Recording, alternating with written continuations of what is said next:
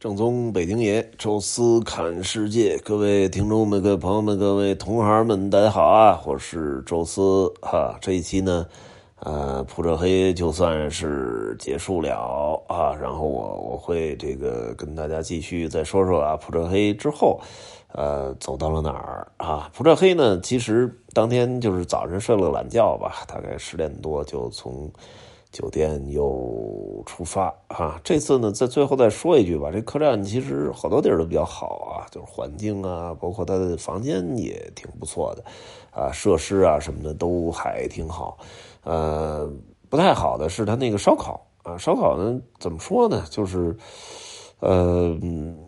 这个这个肉太咸了啊！给腌的牛肉啊，哎呀，不知道怎么把这这么多盐能给放到这肉里边啊！就吃的我感觉就像听那刘伟刘宝瑞那相声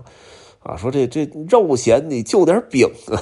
好，我这给我咸的，我觉得这一块牛肉我能喝两碗粥。再加上就是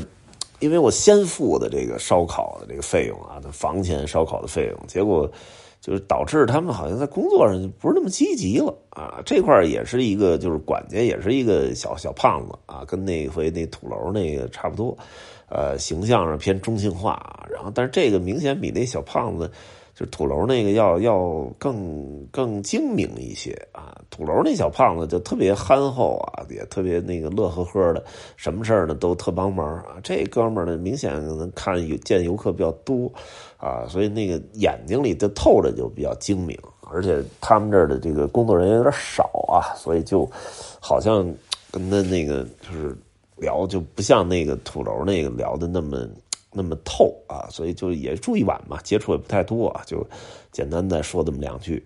啊，当天呢，就是我们实际上是，实际上之前的行程是想在普者黑玩一天半的啊，因为我也不知道普者黑到底具体能玩多长时间，看了一些游记呢，写的也不是很明白啊，所以我说就留个一天半的时间吧，等于呃再玩一上午，中午从普者黑吃完饭啊，我们再开车到这个蒙自啊，因为这个差不多有。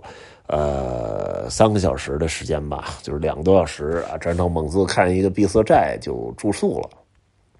但是呢，就是头天发现普者黑已经看都差不多了，而且普者黑那地儿有点热啊，太阳特别晒啊，大家也觉得这么热就就感觉油性不是那么强啊。然后普者黑看差不多呢，说提前走了吧。如果是这提前走了的话，去蒙自啊就太早了。蒙自呢，其实就一个闭塞寨，那火车站可以看，呃，然后里边有一西南联大的一个旧址，但是那个就比较小了啊，所以我说那去文山嘛，文山就是泡温泉，大家这次也没带泳衣，所以后来就考虑了一下，就原来是去弥勒，后来发现普者黑也是这方向啊，就定普者黑了，就弥勒给去掉了，这回一看呢。也可以从普者黑直接拐到弥勒，走山路呢，差不多是也是要将近四个小时啊。但是如果走下边这个高速呢，呃，就三个小时就可以到。我说那就头一天都走山了，这回就走这个高速吧。等于从普者黑到文山呢，是一个建的标准也很高的一个这个呃国道啊，这国道也也通行度也挺好。然后后边就都是高速，一路可以开到弥勒。路上还发生了一事儿啊，就是这个我这胎压又报警了，因为之前在山路上就看到，感觉右后轮有点瘪哈，所以后来就分析啊，就是我这从租车行出来的时候胎压报警是对的，就是右后轮确实是亏气啊，只不过就报警他有点这个就是见怪不怪了，就以为是冷热温差，然后就。把给我那个胎压报警一消就完了，结果这次呢，就是我们肉眼可见的 气儿有点不太足，然后，呃，胎压又报警了。这回就就是确定他应该是得再补补气了，所以正好在那个国道边上有一个修车行，开进去，人家给我们胎压都看了看，然后把这亏的气都给补上了，也确认是没有扎胎啊，这样就比较方便。就说给钱嘛，因为这补。打个气可能五块十块的，结果人家那还不不要啊，特特淳朴，带小孩说这我们这补胎要你钱，你就打个气就算了，啊，弄得我还挺不好意思的。后来把这车里的什么糖啊，什么他们那个游客有天津来的，带那个十八斤麻花哎，给人家留俩，带小孩给小孩 吃点也算是一个回礼吧。这个确实感觉当地人好多还真是挺朴实的啊。呃，完了，开车一路就是稍微的绕了一点路啊，因为这个去弥勒呢，就等于走到蒙自那方向。啊，有一岔口，直接下到蒙自就是一百多公里，然后往上翻到弥勒呢五十公里，等于这样呢就相当于增加了一百公里的车程。弥勒这地儿呢，一个是我头一次听说，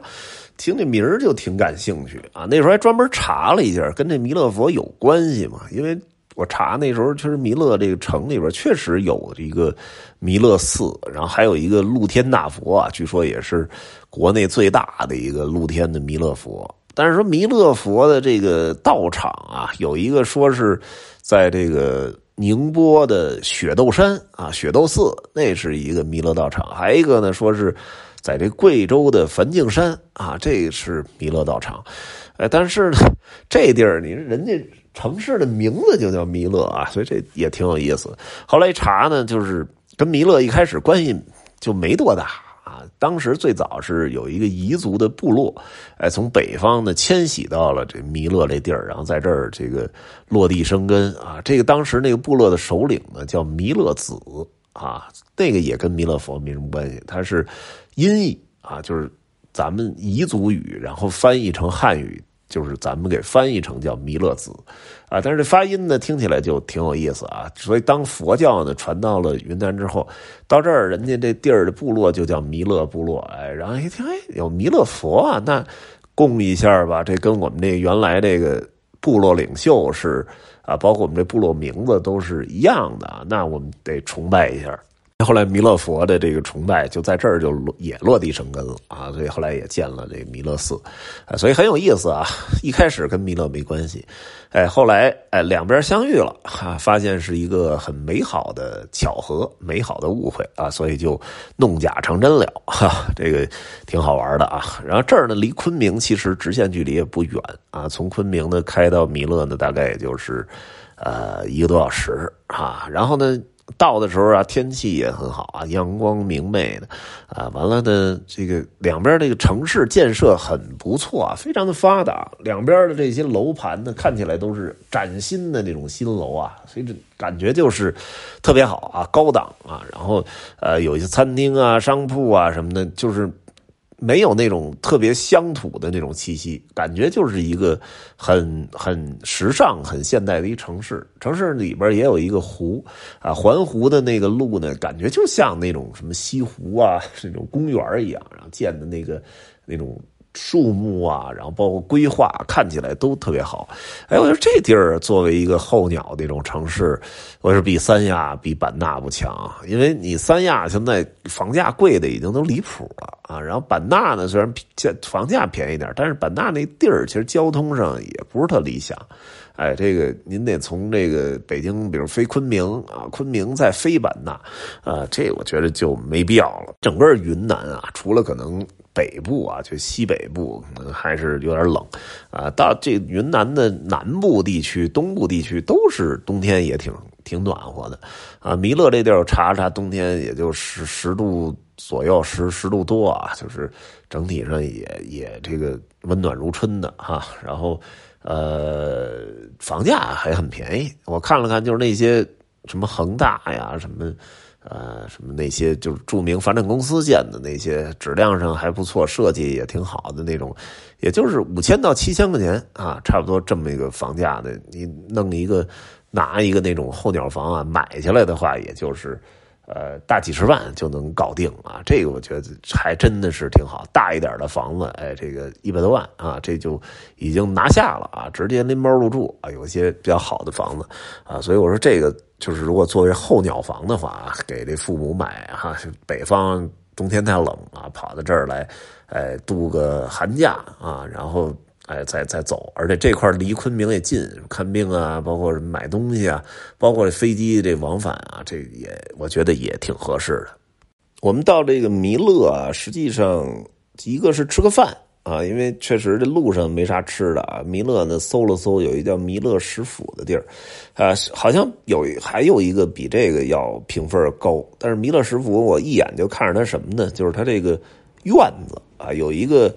特别舒服的一个大院子，里边树木参天啊，然后这个绿荫下这个室外这么吃的饭。比那个在什么屋里那种餐厅感觉要好得多，啊，然后做的饭呢，我觉得也还行啊，整体那个性价比也挺好的，也不算贵啊，人均就五十块钱，啊，然后吃的都还挺挺挺高兴的啊，就是所以我说，哎，这地儿其实还不错啊，就是吃吃了吃啊，包括还吃点枇杷什么的。吃完饭呢，就奔这弥勒，我们看上那景点啊。这景点呢叫东风韵啊，就是这个韵律的韵啊。这地儿呢是一个人造景点啊，之前从来没有，但是去年开始啊，这地儿变成了一个网红打卡地，就甭说弥勒本地的了啊，就连那个